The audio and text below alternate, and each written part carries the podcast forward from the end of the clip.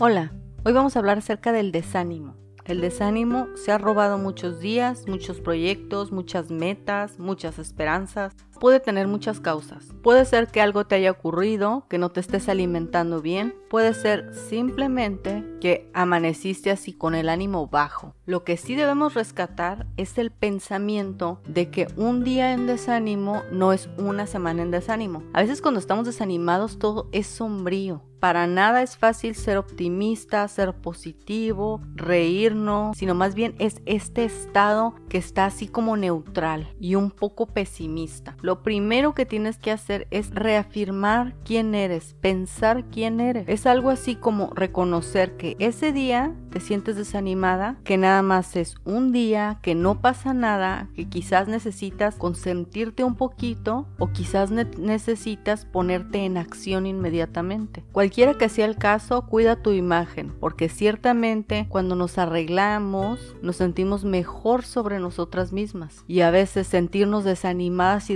desarregladas como que empeora todo. Y mientras te arreglas, toma en cuenta que hay cosas importantes que has hecho. Repíteme tres cosas que consideres importantes en tu vida que hayas alcanzado. No importa si son grandes o pequeñas. Haz un esfuerzo por reconocer tus fortalezas internas. Puedes decir, bueno, ahorita estoy desanimada, pero soy una persona sociable, me gusta trabajar, tengo experiencia en esto, cuido mi aspecto, me importa la gente. Menciona por lo menos tres fortalezas internas que tengas. Una de ellas podría ser la generosidad. Y una de las formas más efectivas de salir del desánimo es cuando ayudas a otros. Puede ser una persona que necesite dinero en la calle o alguien que necesite un favor. Cuando estamos desanimados, como que si nuestra existencia se ve así como que plana. Y cuando ayudas a alguien alcanzas a ver la diferencia de que tú estés en determinado lugar en determinado momento. La verdad, una de las características del desánimo es que vivas en función de las emociones. Antes yo padecía a menudo del desánimo y realmente logró atrasar muchos proyectos que precisamente por estar atrasados luego me afectaban el autoestima. Si permites que el desánimo te robe un día, después va a ser más fácil permitirle que te robe dos o tres. Y eso, como me pasó a mí, a la larga sí afecta la autoestima. De todo lo que te he dicho, mi recomendación más inmediata y más puntual es cuando sientes desánimo, inmediatamente intenta ponerte en acción. No tienes por qué comenzar a perder un día. Si necesitas un día de consentirte, un día de descanso, está bien para reponerte. Pero no pierdas el día en desánimo pensando en la vida miserable o en que tus esperanzas ahora están nubladas. No, no, de ninguna manera. Defiende ese día. Es tu responsabilidad defender ese día. Y si ves que alguien está en desánimo, ayuda a esa persona. Un día de desánimo no dicta una vida en desánimo, pero tampoco debes permitirle que gane terreno. Tu existencia es importante, tu propósito es importante, tus sueños son importantes y eso merece que pelees por un día y no que se lo entregues al desánimo.